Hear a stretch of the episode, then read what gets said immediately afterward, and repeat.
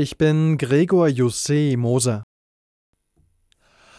Die Wehrbeauftragte des Bundestags Högel hat Konsequenzen aus der Abhöraffäre bei der Bundeswehr gefordert. Neben mehr Schulungen für Bundeswehrverantwortliche müsse eine sichere und geheime Kommunikation gewährleistet sein, sagte sie den Funke Medien.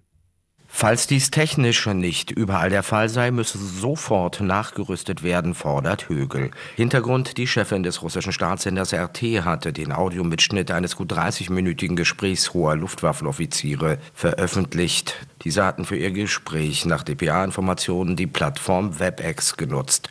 Und der russische Geheimdienst hat offenbar mitgehört. Der CDU-Verteidigungsexperte Kiesewetter rechnet nach dem Leak mit weiteren Veröffentlichungen aus Russland. Aus Berlin Dirk Zeitler. Die beiden früheren RAF-Mitglieder Burkhard Garwig und Ernst Volker Staub sind nicht unter den Festgesetzten des Großeinsatzes in Berlin. Nach Prüfung ihrer Identitäten seien die Männer wieder auf freien Fuß, teilte das Landeskriminalamt Niedersachsen mit. Die Razzien im Stadtteil Friedrichshain waren Teil der deutlich intensivierten Suche nach den früheren Mitgliedern der Rote Armee-Fraktion, die nach der Festnahme ihrer Komplizin Daniela Klette begonnen hatte.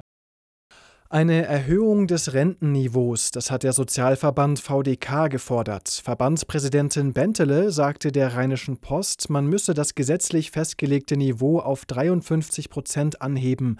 48 Prozent, wie die Bundesregierung es plant, seien zu niedrig.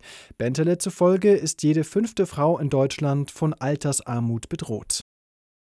In Kairo sind Delegationen der islamistischen Hamas und von Vermittlern für Verhandlungen über eine Waffenruhe im Gazakrieg eingetroffen. Laut Sicherheitskreisen sind Vertreter der USA und Katars bei den Gesprächen in der ägyptischen Hauptstadt dabei. Israel hatte zuletzt erklärt, erst dann eine Delegation zu den Gesprächen zu schicken, wenn die Hamas eine Liste der noch lebenden Geiseln vorlegt. In der zweiten Fußball-Bundesliga hat Hamburg einen herben Dämpfer im Aufstiegsrennen kassiert. Die Hanseaten haben zu Hause gegen den Tabellenletzten Osnabrück mit 1 zu 2 verloren. Außerdem spielten Paderborn Magdeburg 0 zu 0 und Elversberg Wien Wiesbaden 0 zu 3.